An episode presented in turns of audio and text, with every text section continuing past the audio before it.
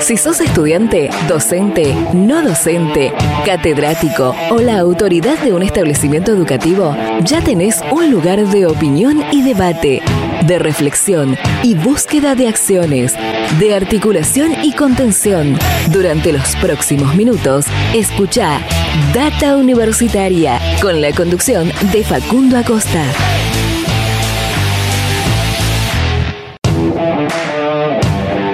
Hola, hola, hola, ¿qué tal? ¿Cómo les va? Bienvenidos y bienvenidas una vez más a este espacio dedicado a la comunidad que le da vida a las universidades en este programa de universidades verdaderamente federal, independiente y objetivo, este Data Universitaria Radio que estamos comenzando, el programa número 23 del año 2022, transcurriendo nuestra tercera temporada con este ciclo radial de, universidades que como decía es verdaderamente federal porque estamos llegando a los rincones de la Argentina, desde Jujuy hasta Tierra del Fuego con este programa eh, que sale durante toda la semana en diferentes emisoras, a las que por supuesto, como siempre, cada vez que comenzamos este, este ciclo, eh, agradecemos eh, inmensamente por compartir, por confiar en este espacio y compartir eh, durante la semana eh, esta, esta horita de radio que, nosotros traemos con toda la información de lo que pasa y va a pasar en el mundo universitario. Mi nombre es Facundo y junto a todo el equipo de Data Universitaria los vamos a estar acompañando trayéndole mucha información, eh, varias comunicaciones tenemos para el programa de hoy. Vamos a estar hablando de eh, esto que se da en esta primera semana del mes de agosto, que es la Semana Mundial de la Lactancia Materna. Vamos a estar hablando con la coordinadora de una licenciatura en obstetricia de una universidad eh, argentina sobre todas las reflexiones que se dan y algunas recomendaciones también que se dan en el marco de esta Semana Mundial de la Lactancia Materna. También vamos a estar hablando con el nuevo director de la carrera de medicina de la Universidad del Chaco Austral. Eh, porque ha, cambiado la, dirección de, esta carrera y eh, quien es el nuevo director trae muchas eh, ideas nuevas para, impulsar en esta, en esta universidad. Y también vamos a estar en contacto en instantes, en un ratito nada más, con el secretario de Extensión de la Universidad Nacional de Quilmes, porque tienen un programa que está muy interesante, un programa sobre eh, ciencia de datos eh, y varias temáticas que tienen que ver con la industria tecnológica, la, IT, como se dice, los trabajos IT que hoy eh, están en, gran demanda en el mercado laboral y la Universidad de Quilmes tiene varias propuestas en este sentido y esta en particular tiene un enfoque muy especial hacia un área eh, en particular de, las ciencias. Así que vamos a estar hablando eh, en un ratito nada más con el secretario de Extensión de la Universidad Nacional de Quilmes. Como verán, tenemos un montón para compartir. Como siempre les digo, nos pueden seguir a través de las redes sociales, en Facebook, en Instagram como arroba data universitaria, en Twitter arroba DT universitaria. Se pueden suscribir eh, y escuchar los programas anteriores en eh, Spotify y en YouTube. Y también durante toda la semana leernos en www.datauniversitaria.com.ar con todo lo que pasa y va a pasar en el mundo universitario. Hacemos un separador, ¿te parece? Y eh, te cuento algunas noticias que puedes encontrar en nuestro sitio web Data Universitaria. Información, comentarios, entrevistas, investigaciones, todo lo que te interesa saber del mundo universitario. Las 24 horas del día y en el momento que quieras. Visítanos en datauniversitaria.com.ar.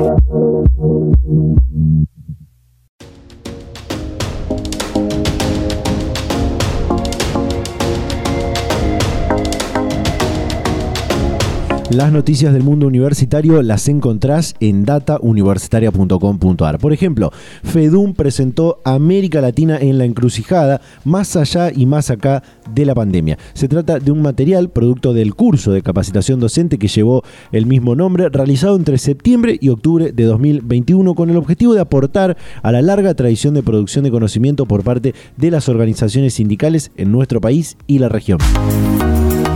La Universidad Nacional del Litoral presentó la empresa Aló, tu veterinario ahora. Aló es una startup de salud veterinaria digital que está incubada en el programa UNL Potencia. La empresa nace con el propósito de democratizar el acceso al cuidado de las mascotas a través de la innovación tecnológica, brindando soluciones versátiles y a medida. Investigación colaborativa entre la Universidad Nacional de Moreno y Núcleo Eléctrica Argentina SA. Investigadores de la Universidad de Moreno indagarán sobre los riesgos psicológicos y sociales que pueden afectar a los trabajadores en sus entornos laborales. Este trabajo de campo se realizará en Núcleo Eléctrica Argentina SA, la empresa encargada de operar las tres centrales nucleares que funcionan actualmente en nuestro país, Atucha 1, Atucha 2 y Embalse trabajarán en la implementación del dictado a distancia de carreras en gestión universitaria. Tras la firma de un acta de intención, se conformará un consorcio de universidades con el fin de implementar el dictado a distancia de la licenciatura y tecnicatura en gestión universitaria, que está destinada a trabajadores y trabajadoras no docentes de las universidades intervinientes. La Universidad Nacional de San Luis será sede de anclaje de ambas carreras. La presidenta de la Asociación Nacional de Laboratorios Públicos, ANLAP, recorrió las instalaciones de la UNBM. El objetivo del encuentro fue brindar apoyo en el trabajo articulado entre la Universidad Nacional de Villa María, en conjunto con su par de Río Cuarto, para el desarrollo de la producción de leche de burra, destinada a niños y niñas con alergias a las proteínas de leche de vaca convenio de cooperación entre la agencia IDI la Agencia de Promoción de la Investigación, el Desarrollo Tecnológico y la Innovación y el Consejo Interuniversitario Nacional. Es un convenio marco para potenciar los vínculos de las universidades nacionales y sus productoras de contenido y esta agencia a través del campus Pulsar dos o tres títulos más. La Universidad Nacional de La Plata presentó Wikipedia, Educación y Derechos Humanos, Usos Pedagógicos en el Aula. Eh, otro título, lo que te comentaba recién en la apertura, la Universidad Nacional de Entre Ríos reflexiona en la Semana Mundial de la Lactancia Materna. En un ratito vamos a estar hablando con la coordinadora de la licenciatura en obstetricia de la UNER sobre este tema. Y por último, John Boreto asumió el rectorado de la Universidad Nacional eh, de Córdoba por el periodo 2022-2025. Bueno, estas fueron algunas de las noticias que podés encontrar en nuestro sitio web durante toda la semana con toda la información de lo que pasa y va a pasar en el mundo universitario. Otro separador eh, y ya estamos conectando la primera comunicación de este programa. Data Universitaria. Información, comentarios, entrevistas, investigaciones, todo lo que te interesa saber del mundo universitario. Ya está en línea para hablar con Data Universitaria el secretario de Extensión de la Universidad Nacional de Quilmes, Raúl Di Tomaso. Raúl, ¿qué tal? ¿Cómo le va? ¿Qué tal? ¿Cómo les va? Buen día. Raúl, nos comunicamos porque queremos hablar sobre este programa de ciencia de datos que lanzaron hace algunas semanas atrás. Eh, y para empezar, preguntarle cómo se, cómo se pensó y cómo se concretó esta, esta propuesta. Sí, digamos, es interesante la pregunta porque tiene distintos aspectos. Eh, el primero lo pensamos porque era necesario cubrir un área de vacancia, un área de vacancia de conocimientos, porque las tecnologías de manejo de datos tradicionales este, están tendiendo a la obsolescencia sobre todo en el área de las ciencias sociales, que es donde orientamos este ciclo de capacitación. Y entonces, este, como institución pública, nos vemos en la necesidad de formar profesionales en el manejo de estas nuevas técnicas de investigación y también de formar recursos universitarios con esas destrezas en el manejo de datos porque creemos que es importante, digamos, este, poder contar con profesionales para el desarrollo de políticas públicas eh, y, que no quede la concentración de la información en un conjunto de empresas nada más. Claro, eh, justamente iba, iba a preguntarle por esta, esta experiencia, podríamos decir, que tienen en formar sobre, sobre ciencia de datos, Big Data y, programación, pero abocado a las ciencias sociales con este programa que, eh, si mal no recuerdo, se, se, lanzó en el 2020 o, o tuvo su parte más fuerte en el 2020, que era justamente ciencia de datos para ciencias sociales, ¿no?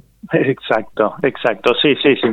sí eso, digamos, comenzamos en el 2020, este, continuamos en el 2021, este, la, la, la demanda superó nuestras expectativas, entonces nos vimos en la necesidad de, de reformularlo. Eh, nos asociamos también con el municipio de Quilmes en un proyecto estratégico entre universidad y municipio que se llama Quilmes Tech y ahora estamos solicitando financiamiento este, para, para darle mayor volumen, mayor visibilidad y mayor alcance a este ciclo, porque nosotros creemos que como universidad pública es necesario democratizar el acceso al conocimiento. Sí, este, básicamente los cursos de formación hoy lo, lo, acercan eh, el sector privado, hay poca oferta pública y nosotros nos pensamos como universidad pública, ya que el programa es data universitaria, nos pensamos como una universidad pública que se piensa accesible, inclusiva, promotora de conocimiento de calidad. Eh, me consta que, que cuando eh, tuvo, tuvo la, en el 2021 muchas otras universidades, eh, de, por ahí más del interior, han eh, accedido eh, profesionales de, diferentes áreas a esa, a esa capacitación eh, extracurricular en su momento de, la Universidad de Quilmes de ciencia de datos para, para ciencias sociales. En este caso, el, programa de, ciencia de datos, ¿cómo, ¿cómo va a funcionar? ¿A través de talleres, de cursos?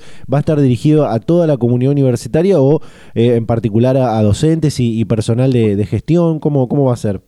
No, no, está dirigido a toda la comunidad universitaria y no universitaria. Sí hay que tener conocimientos básicos, sí, este, básicamente algunos conocimientos de estadística, pero no más que eso.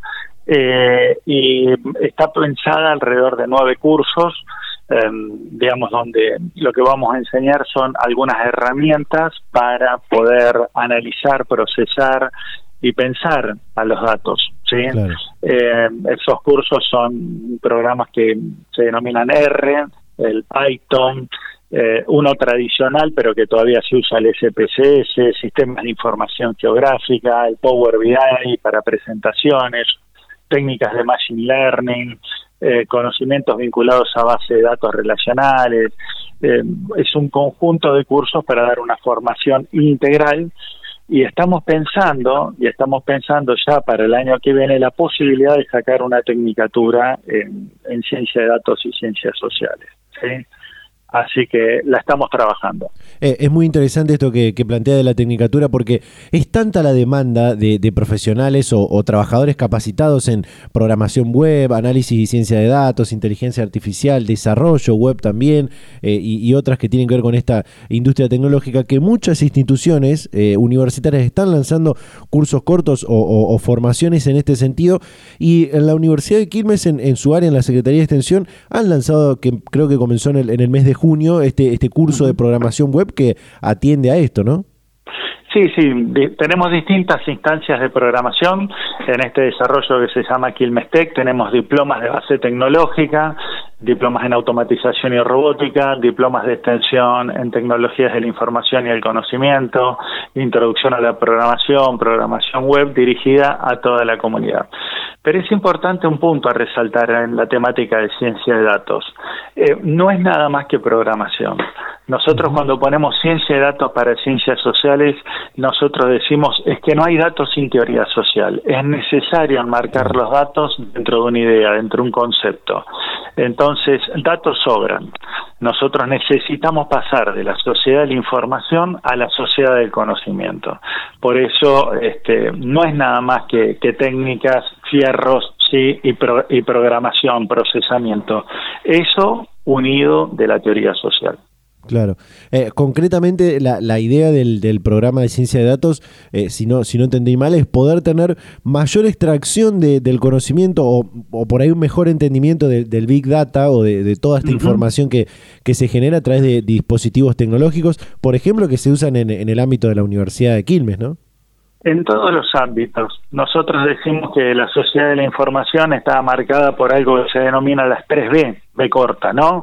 El volumen de datos enormes, volúmenes de datos jamás pensados, digamos, hoy estamos analizando, la variedad de datos en distintos soportes y la velocidad de generación de nueva información es inconmensurable. Entonces, eh, se requiere nuevas técnicas para, para poder acceder a ese volumen de datos, a esa variedad, variedad de datos que tienen distintos formatos y soportes, en redes sociales, en consumos económicos, culturales, en mapeos de ruta, eh, digamos, todos los sujetos dejamos una traza de datos en nuestra vida cotidiana.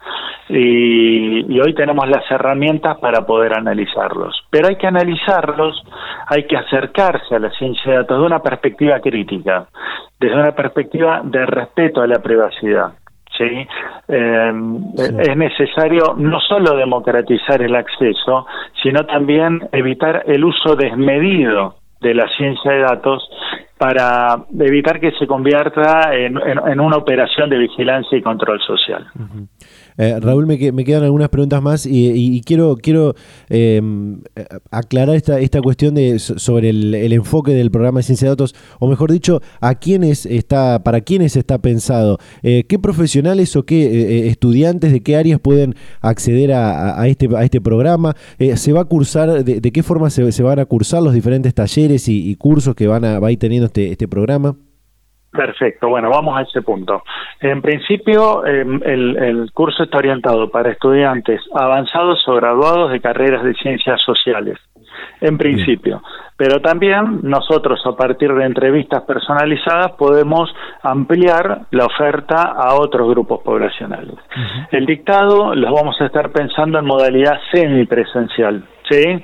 Em, creemos necesario que haya algún encuentro también físico personal en la medida en que eso sea posible.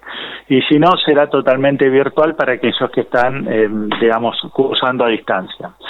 Em, la idea sería comenzar en el mes de septiembre y durante agosto, en la segunda quincena de agosto, vamos a comenzar con las inscripciones.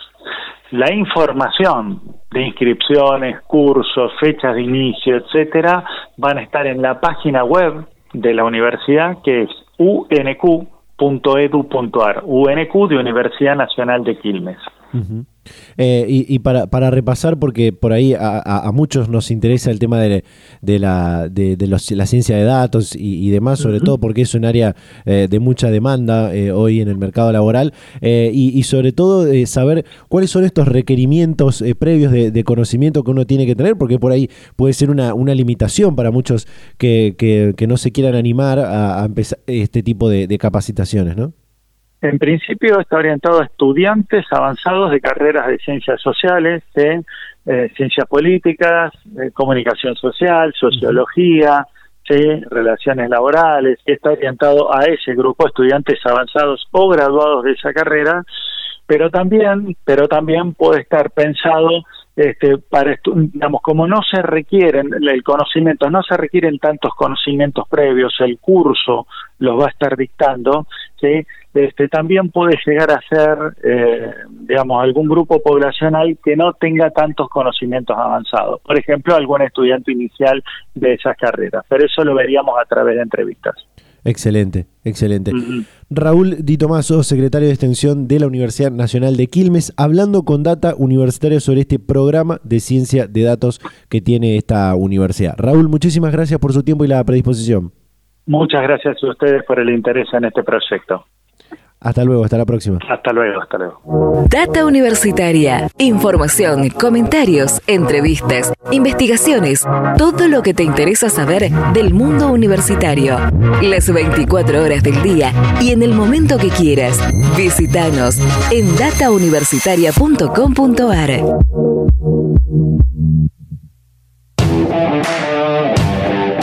interesantísimo programa de ciencia de datos en la Universidad Nacional de Quilmes, que se encuentra en la órbita, en el ámbito de la Secretaría de, Extensión de esta, de esta universidad, y que, como comentaba eh, Raúl Di Tomaso, el secretario de, Extensión, va a estar seguramente abierto para eh, otras universidades que quieran eh, contar con esta, con esta capacitación y con todo lo que se va a tratar en este programa de ciencia de datos, que, como él decía, tiene que ver con el análisis, el data science, el big data, eh, la inteligencia artificial, el machine learning, bueno, todos, todas temáticas que hoy están en alta demanda y que cada vez se necesitan más eh, profesionales capacitados en esta área. Eh, pero en este programa de ciencia de datos que ofrece la Universidad Nacional de Quilmes está principalmente abocado a las ciencias sociales. Así que también por ese lado es muy, muy, muy interesante. De esta manera cerramos este primer bloque del programa. En el próximo hablamos, eh, compartimos y hablamos con eh, el nuevo director de la Universidad, de la carrera de Medicina de la Universidad Nacional del Chaco Austral. Hacemos una breve pausa y ya volvemos con más Data Universitaria Radio.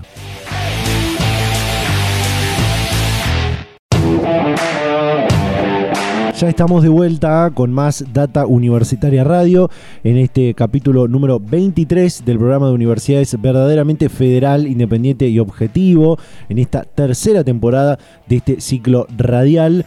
Eh, como le comentaba en la, apertura, íbamos a estar hablando eh, y compartiendo esto que tiene que ver con eh, el cambio en la dirección de la carrera de medicina de la Universidad Nacional del Chaco Austral. Carrera de medicina que tiene algunas particularidades, ya nos va a estar contando más eh, el, director de, esta carrera. Eh, y por suerte pudimos acceder a, entrar en su agenda porque, eh, como se imaginarán, a poco de, haber asumido, porque asumió a principios de, esta semana, esta primera semana del mes de agosto, ha tenido muchísimas reuniones que lo, cuenta en esta entrevista que pudimos hacer durante la semana eh, con sociedades científicas, con eh, las asociaciones de, medicina, de facultades y carreras de medicina de todo el país y con, obviamente, otras carreras, otras universidades de, en particular de, de, nuestro país. Así que vamos a compartir esta entrevista con José Miguel Bolaño, el nuevo director de la carrera de medicina de la Universidad Nacional del Chaco Austral. Compartimos. Bueno, eh, sé por, por lo que nos han comentado desde, la universidad que es eh, médico cirujano, egresado de la, Universidad del Nordeste, especialista en, clínica médica, que tiene experiencia en otras actividades de, docencia universitaria y es autor de, trabajos científicos. Pero me gustaría preguntarle y que, nos cuente usted más ampliadamente eh, cómo llega en su carrera profesional y académica a ser el nuevo director de, la carrera de medicina de la Universidad del Chaco Austral, ¿no? ¿Cómo no? ¿Cómo no? Sí, bueno, yo me recibí en la, en la UNE con, con, ese título que teníamos todos, pero después hice la especialidad eh, en clínica médica, eh, así que en realidad soy clínico, esa es mi especialidad primaria. hice toda mi carrera sanitaria en el Hospital Perrando, fui residente, que es la, la carrera de la especialidad, después fui jefe de residente, fui jefe de servicio de clínica médica, Después fui jefe de departamento, tuve a cargo 17 servicios y finalmente fui director del Hospital Perrando. Y este año, el primero de mayo, cerré esa etapa de mi vida en cuanto a la salud pública, jubilándome. Y en, la, en, la, en, cuanto a la educación universitaria, yo soy docente de la Universidad Nacional del Nordeste, en la Facultad de Medicina, en la materia que es Medicina 3, que antes se llamaba Clínica Médica, también hace más de 30 años. O sea, tengo 30 años de práctica sanitaria y más, más de 30 años y más de 30 años de docencia universitaria. Y en el área de gestión, comencé en el 2008 cuando me eligieron jefe de servicio y hace 14 años que hago gestión. Así que, y fuera de eso, fuera de eso, eh, formo parte de sociedades científicas, eh, tengo una diplomatura en seguridad del paciente y tengo un máster en gestión hospitalaria en una universidad española. Eh, y ahora, y además participo en sociedad científica también en, un, en un consejo de telemedicina, en el cual fui referente también, y ahora me eligieron, esta es una novedad para la radio, presidente del Consejo de Seguridad del Paciente. Se está tratando una ley de seguridad del paciente en el país. Así que esa es mi carrera médica cuando eh, terminé mi carrera sanitaria, yo me había comunicado con el rector, con el doctor Oesman, eh, proponiéndole comenzar una actividad de posgrado, porque yo dije, bueno, ahora que ya terminé mi carrera sanitaria, voy a dedicarme a pleno a, mi, a mi vocación docente, a mi pasión docente. Así que le propuse eh, hacer un, ser el director de posgrado de seguridad del paciente, en el cual soy un referente en el, en el norte, digamos, y me dijo que sí inmediatamente. Y después me dijo, eh, estamos queriendo darle un, un, giro a la dirección, a la conducción de la carrera de medicina y me ofreció esto. Así que inmediatamente acepté porque lo que me entusiasma a mí a esta altura de mi vida profesional son los desafíos personales que tengan algún impacto comunitario, que no sean solamente individuales. Así que inmediatamente acepté. Bien, ya le voy a estar preguntando por, por ese giro, ¿no? Que, probablemente de la, de la carrera con, su llegada, pero habiendo tanta oferta de carreras de grado en, medicina en, muchas universidades, por no decir la, gran mayoría de las universidades eh, públicas de nuestro país, en este caso en una institución en el Chaco, con su sede principal en el centro de, la provincia, ¿qué cree que puede tener diferente eh, a, a, otras, o al menos a las que, a las que usted debe conocer, ¿no? Eh, mucho. Por eso probablemente el entusiasmo, porque yo ya conocía el plan de estudios de la carrera desde su gestación. Eh, y quiero contarte que ya al inicio de esto me habían ofrecido la posibilidad de dirigir la carrera, en ese momento yo no podía. Eh, y el, como conocía el plan de estudios de, la facultad, después te quiero comentar algo sobre eso, está basado en un plan de estudio de la Universidad de La Matanza, que tiene ya 11 años de vigencia. Como yo vengo de una escuela de medicina o una, una facultad de medicina con una mirada más tradicional de la formación académica, cuando yo vi este plan de estudio me pareció sumamente revolucionario para los conceptos tradicionales y particularmente para mi visión de la medicina muy atractivo porque tenía una mirada muy comunitaria y muy social, fuera de una mirada individual, ¿no? que en general las escuelas de medicina tradicionales la tienen. Así que me pareció lo más atractivo. No son muchas las facultades que tienen esta, este plan de estudio y esta mirada, además de La Matanza, Rosario y La Plata. O sea que por eso me pareció tan interesante. Eh, para, que, para que pueda responderme esto del, del plan de estudios, eh, me gustaría hacer una, pregunta eh, que espero no, no comprometerlo. Eh, ¿Cuánto ha cambiado? Me gustaría saber, con, toda esta experiencia que, me decían en, docencia fundamentalmente, ¿cuánto ha cambiado la formación desde que usted fue estudiante a, la actualidad y qué aspectos pueden seguir mejorando? ¿no? Justamente en un marco de, esta salida de la pandemia que seguramente va a, marcar muchos cambios en la formación de, de las carreras, sobre todo de las ciencias de la salud, ¿no? Sí, la, respuesta tiene, varias posibilidades. Eh, si, hablamos de instituciones en particulares, voy a hablar de la Facultad de Medicina de la UNE, hubo un cambio de plan de estudios antes de la pandemia, no, no post pandemia, hace unos años ya, más de 15 años. Eh, fue un ayornamiento, pero no fue un cambio radical de mirada, digamos, ¿no? Fue incorporar a la formación médica algunas disciplinas, alguna mirada necesaria que debía incorporarse. Pero este plan de estudio particularmente es radicalmente diferente al plan de estudio de la, UNE. Y, quiero, también quiero decir que no por casualidad, yo no creo en las casualidades, eh, este año eh, eh, la CONEAU, que es la Comisión Nacional de Universidades, eh, debe acreditar las facultades de medicina de todo el país. O sea que nuestra carrera de medicina está sujeta a esa aprobación y, tenemos tiempo hasta marzo del año que viene para hacer una revisión del plan de estudios, una modificación si fuera necesaria. Quiero aclarar que la mirada va a seguir siendo la misma. Lo que podemos hacer es una modificación del plan de estudio, pero la mirada con respecto a la a la creación original de este plan de estudio va a ser la misma, comunitaria y social. Digo para despejar dudas porque después me enteré que mi llegada supuso algunas conjeturas como em, viene a, modificar el plan de estudio y hacer una facultad tradicional. No, lejos de eso. Vengo a profundizar la mirada social y comunitaria, si, si, si, lo, si, si querés una opinión mía con respecto a, cuál es mi visión. Todo esto se tiene que hacer con acuerdo de los docentes, con la mirada de la comunidad, con un consenso. No, no, no creo en los liderazgos de los iluminados. Se lo dije a los docentes en la primera reunión creo en el trabajo en conjunto, creo en el trabajo en equipo, creo en esa mirada social, o sea que si hay, si hay modificación en el plan de estudio van a ser para, profundizar eso. Justamente, eh, y, para, para, ir cerrando, eh, antes mencionaba esto de, la telemedicina, que sin lugar a dudas es un, es un gran avance que tiene la, práctica médica. Capaz se estaba dando eh, antes, de, antes de la pandemia, pero la pandemia ha avanzado mucho más, más con esto. Y en, lo que respecta a lo académico, digo, la experiencia adquirida con, con la virtualidad y el uso de las, de las tecnologías, forzado también por, por la pandemia, ¿Cómo atraviesa a la, formación de, en este caso, de los médicos? ¿Se puede trabajar a través de, lo virtual siendo una carrera que eh, casi en su totalidad es muy presencial y muy práctica, no?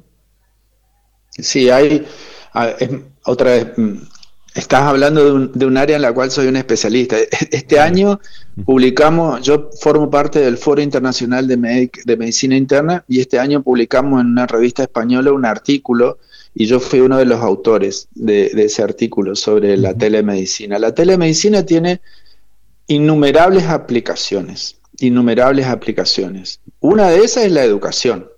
Esa es una de esas aplicaciones. en realidad, cuando uno habla de telemedicina se refiere más bien a la utilización de las TICs para la transferencia de datos médicos, ya sean consultas, intervenciones, etcétera. O sea que fundamentalmente esa es la mirada de la telemedicina. Después, cuando uno habla de telesalud en general, se refiere a otras áreas de la salud, como por ejemplo la formación continua de los profesionales, como por ejemplo la gestión, también se puede aplicar. O sea, son innumerables. Yo creo que con respecto a tu pregunta, eh, hay áreas de la medicina que se pueden enseñar a través de las TIC sin duda. Pero, a ver, en estos dos años yo soy docente, fui docente de clínica médica y teníamos que ver pacientes en la sala. En ese caso es irreemplazable la conducta, la, actividad presencial. O sea, ¿cómo hago yo para revisar, interrogar, eh, asistir, tocar, palpar, ajustar?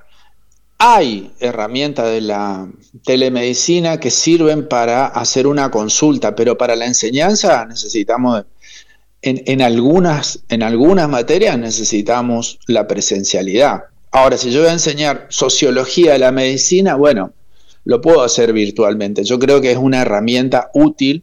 Es una herramienta, esa es la definición más importante. Una herramienta más en la formación, es una herramienta más en la atención en el caso de la atención, en algunos lugares es fundamental, es fundamental, porque eh, si yo estoy en el medio del impenetrable, en un centro de salud y necesito la consulta con un especialista, eh, y tengo esas herramientas de la tecnología para hacer la consulta, una consulta formal con los criterios que tiene que tener una consulta de confidencialidad, de privacidad y de valor legal, y la tecnología me ayuda enormemente. Yo no necesito tener un neurocirujano en impenetrable, necesito tener acceso a un neurocirujano para hacer una consulta.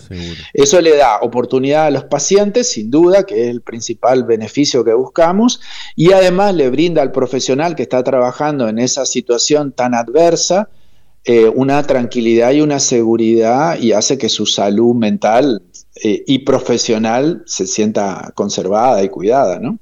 Seguro. Eh, José, me, quedan eh, dos minutos, pero me, quiero preguntarle esto porque, porque me quedó desde, el principio. Esta, este giro que, que al que hacía referencia el, rector eh, Germán eh, Ostman, eh, por el cual usted llega a la, dirección de, la carrera, ¿no? ¿Cuál es ese, giro, ese perfil que se buscará aumentar o apuntalar seguramente con, estas nuevas, nuevas gestiones en la carrera, ¿no? Y, varios aspectos.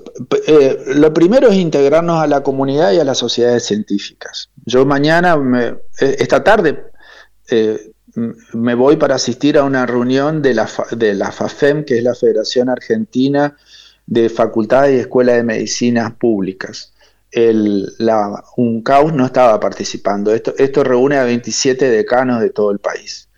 Entonces, eh, hace un tiempo que no venía participando, al principio sí, ahora no. Hay que integrarse con el resto de la sociedad médica. Voy, ya vamos a hacer un convenio con la Sociedad Argentina de Medicina y con la Asociación Argentina de Salud Pública para crear dos núcleos de las sociedades científicas en, la UNCAUS. O sea, desde el punto de vista académico tenemos que reforzar eh, lo científico, digamos, o sea, tener el apoyo de estas dos asociaciones con dos miradas diferentes, porque la Sociedad Argentina de Medicina, yo soy miembro fundador de la SAM, eh, tiene una mirada y la, y, la, y la Asociación de Salud Pública tiene otra mirada muy necesaria y que tiene que ver un poco con este plan de estudio que mencionamos al principio. Tenemos que promover la investigación.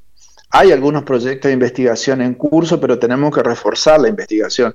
La investigación es una de las patas indispensables o de uno de los pilares de las facultades, o sea, de la formación universitaria. Así tenemos que promover proyectos de investigación. Cuando uno dice proyecto de investigación, por ahí le parece que tiene que ir a la, investigación básica. Eh, me encantaría que hubiera más investigación básica, la vamos a promover, pero también la investigación clínica, que es algo que por ahí no se tiene tan en cuenta. Y estas dos sociedades científicas nos favorecen un marco para promover, para promover eso.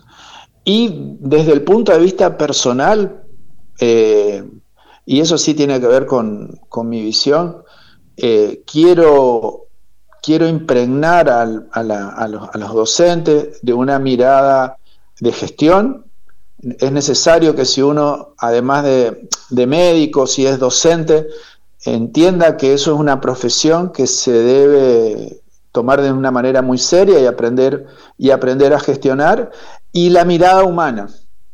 Y la mirada humana que quiero que, sea parte de la formación necesaria, no solamente social, que, por supuesto que forma parte de lo humano, de los futuros profesionales, eh, de las futuras médicas y médicos, esa mirada humana. Yo, yo lo decía en una nota, no creo en los buenos profesionales que no sean buenas personas. Yo creo que para ser buen profesional hay que ser buena persona. E, eso lo dice Howard Gardner, eh, que es un referente nuestro, y creo que eso sea un lema de la formación de la Facultad de Medicina.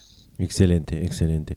José Miguel Bolaño, nuevo director de la carrera de medicina de la Universidad Nacional del Chaco Austral, hablando con Data Universitaria. José, muchísimas gracias por su tiempo y la predisposición. Por favor, gracias a usted para permitir comunicar un poco esta visión. Yo tengo un sueño de una facultad de medicina, de una carrera de medicina de la UNCAUS, posicionada a nivel nacional, prestigiosa a nivel nacional en los próximos tres o cinco años. Tenemos que estar ahí. Excelente. Nuevamente, muchísimas gracias. Por favor, hasta luego. Data Universitaria. Información, comentarios, entrevistas, investigaciones, todo lo que te interesa saber del mundo universitario. Las 24 horas del día y en el momento que quieras. Visítanos en datauniversitaria.com.ar. Bien, ahí escuchábamos eh, al nuevo director de la carrera de medicina de la Universidad Nacional del Chaco Austral. Muy interesante lo que planteaba sobre eh, el perfil sociocomunitario que, tienen, eh, que tiene esta, esta carrera, que replica de otras eh, carreras en otras facultades de, medicina de, universidades argentinas, y también el, hacer énfasis en, la, en el perfil de investigación, en la producción de, conocimiento, que también es, es muy importante e interesante esa, esa parte que tiene las universidades argentinas y las carreras de grado en las facultades de, nuestras universidades nacionales en este caso. Eh, muy, muy interesante todo lo que comentaba José, José Bolaño y ojalá que se pueda eh, cumplir este, este que marcó él como, como un objetivo, que esta, esta carrera pueda ser protagonista en algunos en algunos años más con eh, sus futuros egresados y egresadas. De esta manera cerramos este bloque del programa. Nos queda compartir eh, esto que tiene que ver con la semana de la lactancia materna. Ya en el próximo bloque estamos con eso. Así que hacemos una breve pausa y ya volvemos con más Data Universitaria Radio.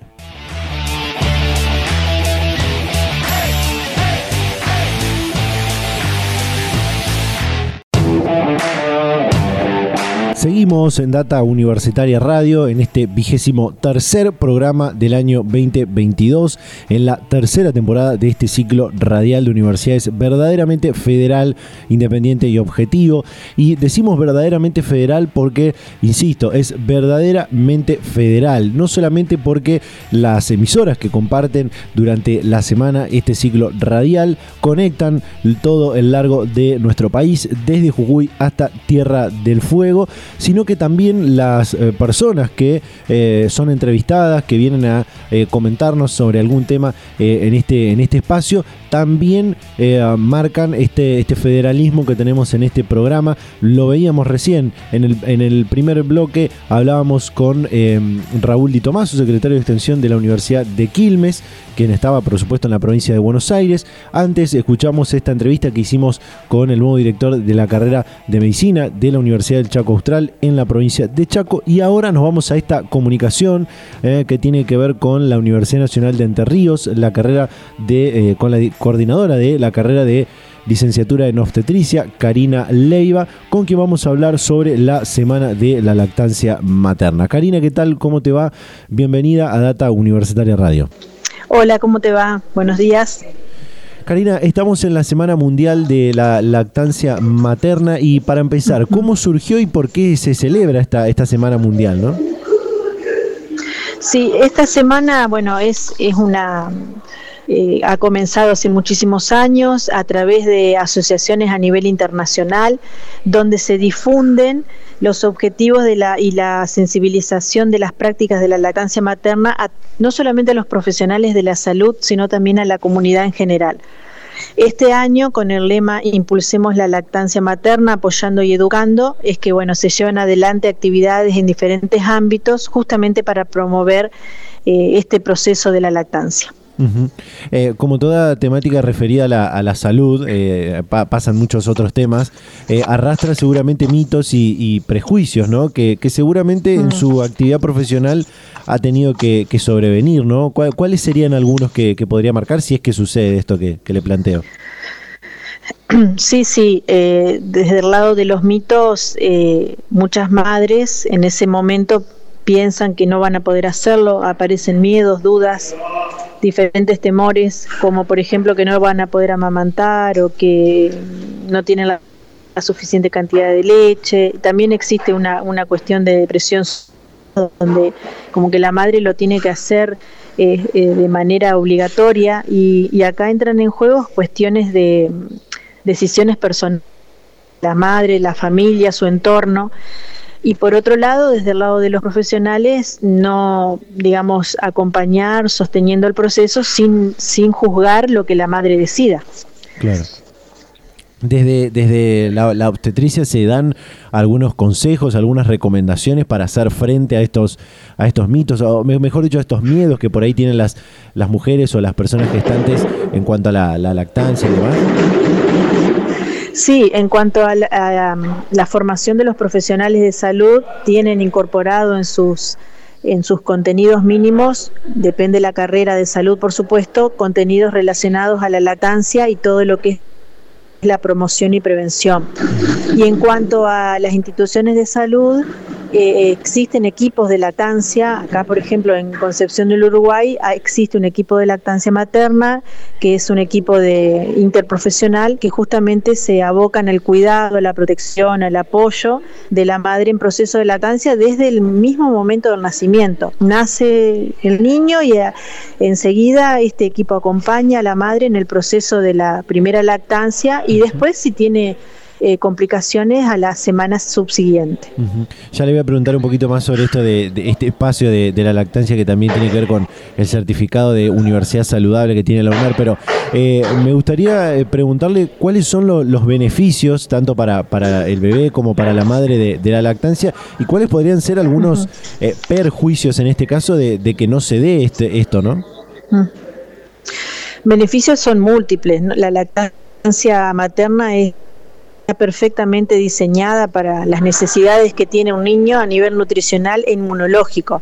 Por lo tanto, ayuda a prevenir infecciones, además de, que, de que es el complemento alimenticio ideal y que tiene todos los componentes necesarios, promueve el vínculo entre eh, con su mamá, el bebé y la mamá. Eh, promociona esa seguridad alimentaria que te decía en un principio y bueno, y es este, una alimentación de iguales condiciones para todos los niños, además de pensar de que, eh, de que lo tiene a disposición en el momento que lo necesita. En cuanto a los perjuicios, eh, por decirte, es la mejor alimentación. Hay leches maternizadas o, leches que se procesan que se, se, similan a la leche materna, pero no es lo mismo. Pero como te decía anteriormente, tiene que ver con una decisión de la madre. Si la madre decide no amamantar por una cuestión personal, como equipo debemos acompañar esa decisión sin juzgar más allá de que no esté de acuerdo. Sí. Eh, Karina, todos los años eh, la, Organización Mundial de la Salud y otras organizaciones de, salud se ponen de acuerdo para proponer un, lema o una reflexión en esta semana de, lactancia materna. Creo que al principio mencionaban algo sobre esto. Este año, ¿cuál es, cuál es la, idea y qué, ideas trae esta, esta reflexión? El lema de este año es Impulsemos la lactancia materna, apoyando y educando. Y justamente tiene que ver con esto de, que no solamente desde los equipos, sino también pensando en eh, comunidad en general, eh, instituciones o empresas laborales puedan eh, contemplar esto de la información, la educación, el apoyo, el acompañamiento y el sostén de la lactancia materna, sobre todo para tener en cuenta que sea continua, porque tal vez una madre empieza en el proceso pero no lo puede continuar. Entonces, que, que favorezcan los ambientes, los entornos, con esto del apoyo, la educación, el acompañamiento para que lo pueda sostener en el tiempo. Siempre, como dije al principio, contemplando sus eh, decisiones. Eh, Karina, para, para, ir cerrando, me gustaría eh, ahora sí preguntarle y hacer hincapié en este, en este espacio que tiene la, Universidad de, Entre Ríos, justamente para poder ser certificada como, universidad saludable, que es un espacio de la, de la lactancia. preguntarle de, qué, de qué se trata, cuál es el, el objetivo que tiene, que tiene este espacio. Bien, sí, la universidad, eh, específicamente la Facultad de Ciencias de la Salud, cuenta con un espacio llamado Lactario, que es, es un espacio amigable donde se le ofrece a cualquier mujer, ya sea docente, un estudiante o un personal que trabaja en la universidad, que necesite tomar el tiempo para amamantar a su hijo, que ya ha regresado a las horas laborales, y que se sienta confortable, cómoda. Entonces en ese espacio hay un sillón que es cómodo, eh, como para que ella pueda sentarse tranquilamente a amamantar, que está calefaccionado, tiene una, una heladera para que también pueda conservar su leche si tiene que extraerse y cuando regrese a su hogar la puede llevar en perfectas condiciones. En definitiva, es un espacio amigable para que la madre pueda amamantar con las mejores condiciones. Eh, es un espacio muy muy reciente, ¿no? Muy de, la actualidad. ¿Cuál, ¿Cuál fue el impacto que tuvo esto en, sus primeros tiempos de, aplicación? No recuerdo bien el año que se, se implementó el espacio de lactario hará unos 4 o 5 años aproximadamente. Eh, el impacto es que, bueno, que teniendo una mujer que está en esta etapa de lactancia lo pueda solicitar porque está dentro de la facultad y se le habilita para que ella lo pueda utilizar con su hijo. Muchas veces eh, le traen el niño para que ella amamante o si no, en el caso que no pueda hacerlo en, la, en el lugar, porque no se lo pueden traer, extrae su leche, ¿no? Hace la extracción de la leche con saca leche o en forma manual y luego lo conserva en la heladera hasta regresar a su casa. Excelente. Excelente. Eh, para cerrar, al, eh, Karina, algunas eh, recomendaciones para aquellas mujeres que por ahí tienen no, tienen tantos conocimientos sobre cómo cuidarse a la hora de la lactancia materna, de, algunas cuestiones importantes ¿no? que tiene esta etapa de la vida también para, para los, los infantes. Bueno, eh, lo más importante es, como eh, ya en algún momento lo dije, lo más importante es estar informados y saber de que existen espacios de, contención y de apoyo, sobre todo en las instituciones de salud, no solamente hospitales, sino también en el primer nivel, en los centros de salud, donde hay profesionales que se han formado y capacitado en la temática y que justamente no solamente conocen los conocimientos fisiológicos y anatómicos de lo que tiene que ver con la lactancia, sino este contexto ¿no? de, del acompañamiento, porque es una etapa compleja al principio y que justamente a veces necesita solo el apoyo y darle la información correcta, sobre todo descartando los mitos. Excelente. Karina Leiva, coordinadora de la licenciatura en obstetricia de la Universidad Nacional de Entre Ríos, hablando sobre la Semana Mundial de la Lactancia Materna con data universitaria. Karina, nuevamente muchísimas gracias. ¿eh? Bueno, muchas gracias a vos. No, te pregunté tu nombre. Facundo, Facundo es mi nombre. bueno, Facundo, muchas gracias por el tiempo. A usted por la, por la predisposición. Hasta luego. A disposición, gracias, hasta luego. Data Universitaria. Información, comentarios, entrevistas, investigaciones, todo lo que te interesa saber del mundo universitario.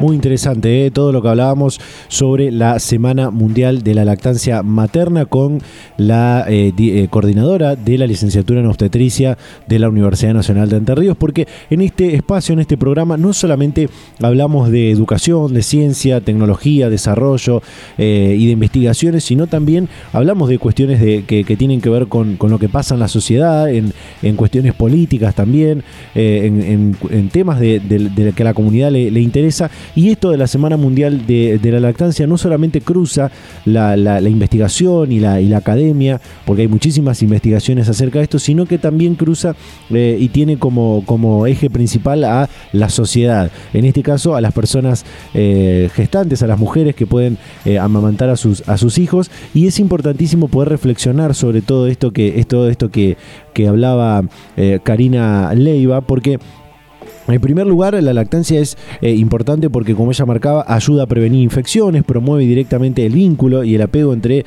la, madre, su bebé y la familia también que, acompaña, y también porque proporciona seguridad alimentaria y reduce desigualdades en los países, marcaba Karina recién.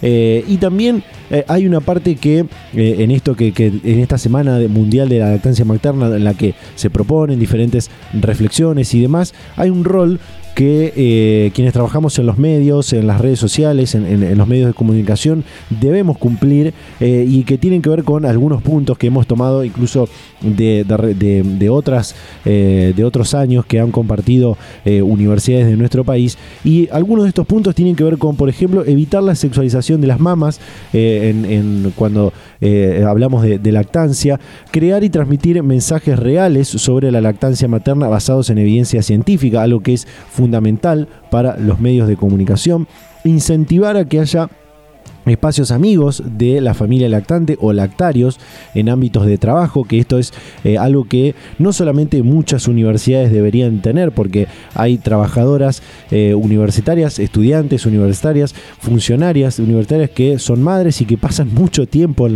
la, universidad y necesitan eh, en esos primeros tiempos de, en los que sus hijos son, son pequeños, necesitan realmente de, ese espacio para poder amamantar. Y también, por último, fomentar la visualización del posparto con imágenes reales. Bueno, esto es algo que, de lo que marcaban eh, en, esta, en un en uno de estos años de, la Semana de la Lactancia en una universidad hace algunos años atrás y que es importante eh, marcarlo como, como parte de las, de las reflexiones ¿no? que se dan en este marco. Pero me pareció interesante poder comentar y seguir comentando acerca de esto. Creo que muchos espacios de, trabajo y, de, y, otras, eh, de otros ámbitos deben tener estos lactarios como, lo que, como el que tiene la Universidad Nacional de Entre Ríos y que me consta hay algunas otras universidades que lo tienen, pero eh, deberían ser muchas, muchas más. Que importante poder reflexionar sobre esto en esta Semana Mundial de la Lactancia Materna. De esta manera Llegamos al final de este programa, de este vigésimo tercer programa de Data Universitaria Radio, en esta tercera temporada de este ciclo radial de universidades verdaderamente federal, realmente lo decía.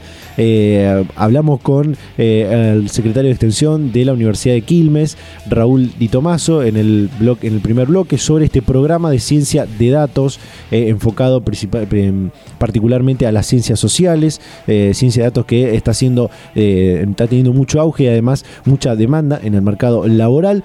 Escuchábamos en el segundo bloque a eh, el nuevo director de la carrera de medicina de la Universidad del Chaco Austral y también recién con Karina Leiva, eh, coordinadora de la licenciatura en obstetricia en la Universidad Nacional de Entre Ríos. Así que realmente muy muy federal el programa de hoy y lo como lo viene siendo durante toda esta, esta temporada de Data Universitaria Radio. De esta manera nos despedimos, eh, les recordamos que nos pueden seguir en nuestras redes sociales, en Facebook, en Instagram como arroba data universitaria, en Twitter arroba DT universitaria. Se pueden suscribir a nuestros canales de Spotify y YouTube para volver a escuchar este y otros programas anteriores, leernos durante toda la semana en datauniversitaria.com.ar. Como siempre, muchísimas gracias a todas las radios, a todas las emisoras que comparten este ciclo radial durante toda la semana. Como decía también en varias oportunidades de este programa, estamos conectando toda la República Argentina desde San Salvador de Jujuy hasta Tierra del Fuego con este programa, así que estamos muy contentos con eso, con poder tener esa capilaridad que nos permite esta red de medios, esta red de emisoras que comparten eh, Data Universitaria Radio. De esta manera nos despedimos, nos vamos a reencontrar a esta misma hora y en este mismo dial la próxima semana. Chau, chau.